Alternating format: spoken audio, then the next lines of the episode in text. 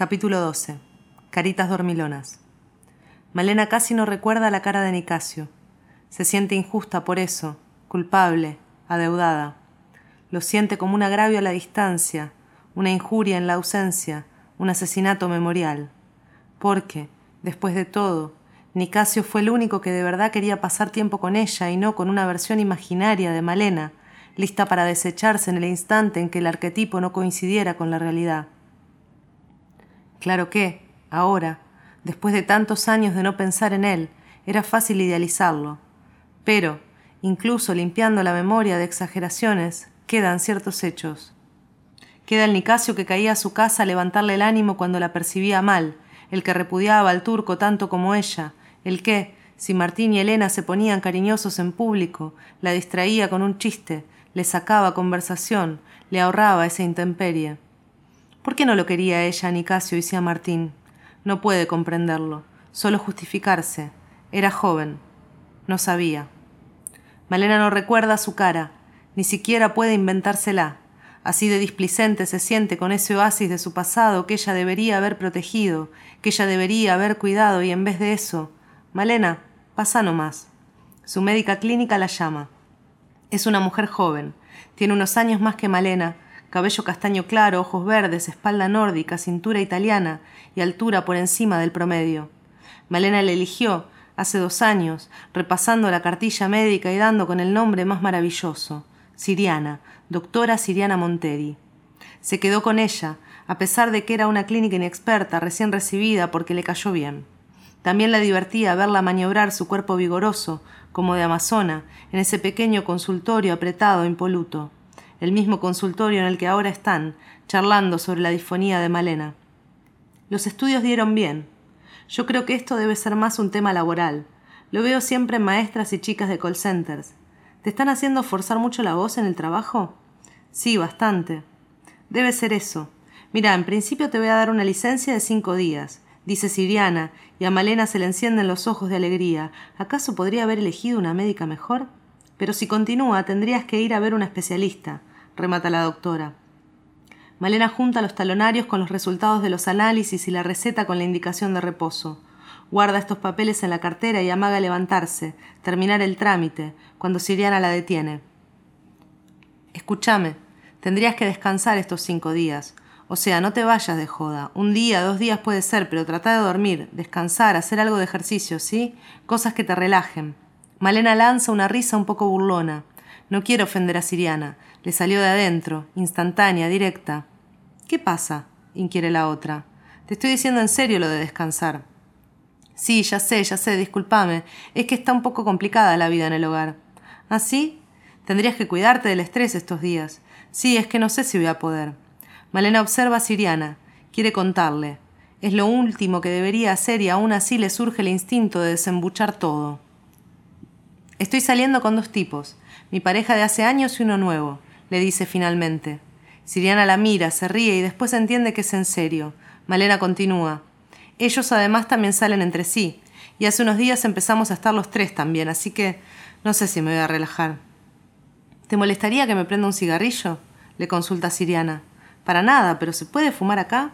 Siriana hace un gesto raro como contestación. Saca atado y encendedor de un cajón. Abre una ventana que da a un patio interno y se prende un cigarrillo. Tira el humo al exterior. Reflexiona. Después de cuatro pitadas retoma la conversación. Claro, es como comer ceviche y pancho con palta en un mismo almuerzo. Una bomba. ¿Qué es eso? ríe Malena.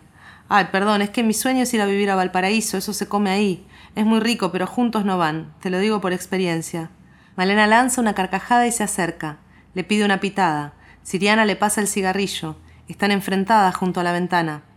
Estás comparando mi situación con un vómito, dice Malena. No, no, no quise decir eso. Se quedan en silencio. Malena devuelve el cigarrillo.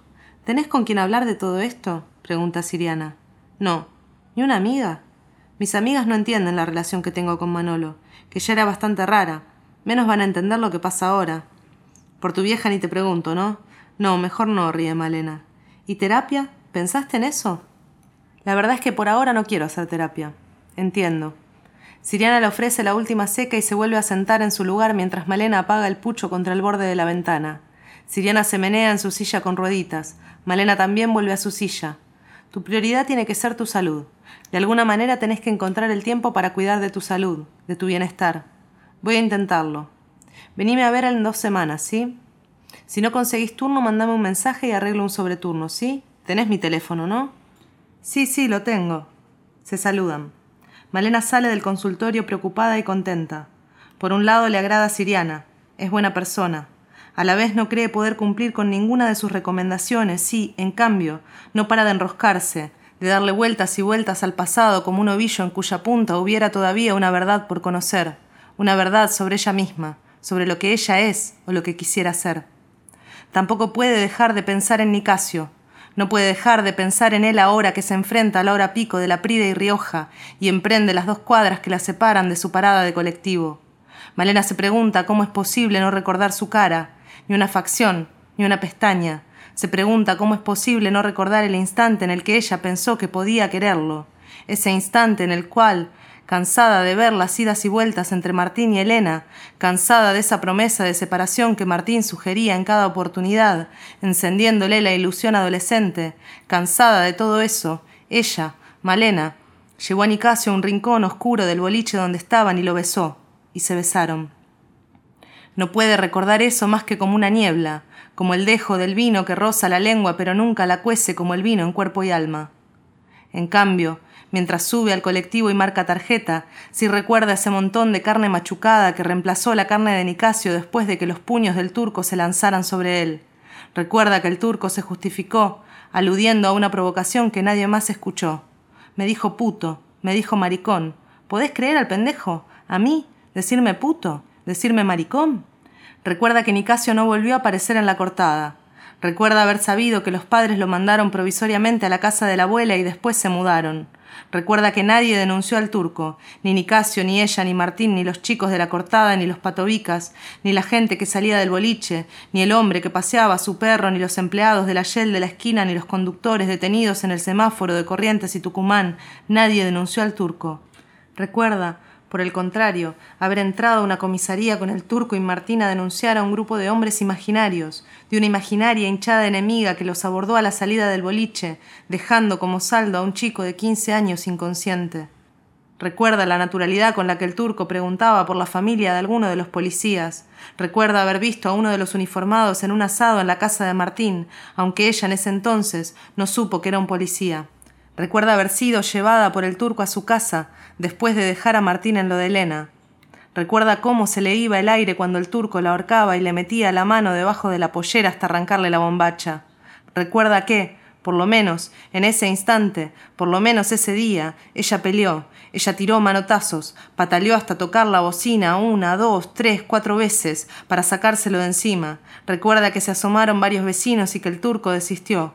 Recuerda que sus padres se despertaron por los ruidos y sin embargo no sospecharon nada más que un aviso, una joda, una borrachera juvenil porque antes de que ellos pudieran ver lo que pasaba afuera, ella entró y quizá por haber peleado, quizá por haber impedido lo que el turco quería, quizá por la vergüenza de haber dejado a Nicasio solo, quizá por la vergüenza de verse así, quizá por todo eso, pudo fingir con integridad su mejor sonrisa, pudo decir que estaba muy cansada, pudo disimular las ropas rasgadas, la entrepierna dolorida por los manotazos, el cuello enrojecido por el ahorque, pudo disimular, pudo irse a dormir diez horas consecutivas. Recuerda haber leído al otro día la noticia que salía publicada sin revelar la identidad de Nicasio. Recuerda que no fue tan importante la noticia. Recuerda que tampoco les habló a sus padres sobre eso. Recuerda que ni siquiera ellos vieron el diario ese domingo. Recuerda todo esto, pero no recuerda la cara de Nicasio. Pensando estas cosas, saca su celular y descubre que Manolo le avisa que salió, que no vuelve hasta mañana. Como un reflejo le escribe a Siriana. Gracias por todo. Recién me entero que hoy estoy sola en casa. Pienso dormir diez horas. Siriana le responde con dos caritas dormilonas.